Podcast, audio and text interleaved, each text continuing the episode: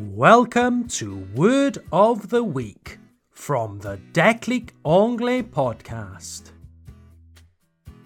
This week's word is a toll. Un péage. A toll. Spelled T O L L. A toll.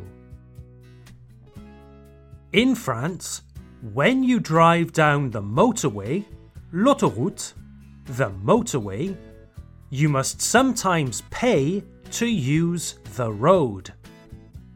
We call this charge a toll. You must pay a toll.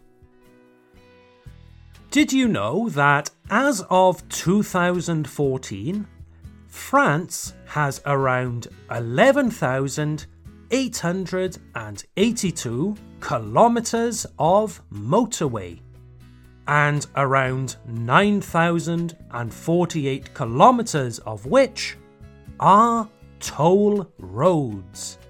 Des autoroutes à péage. Toll roads.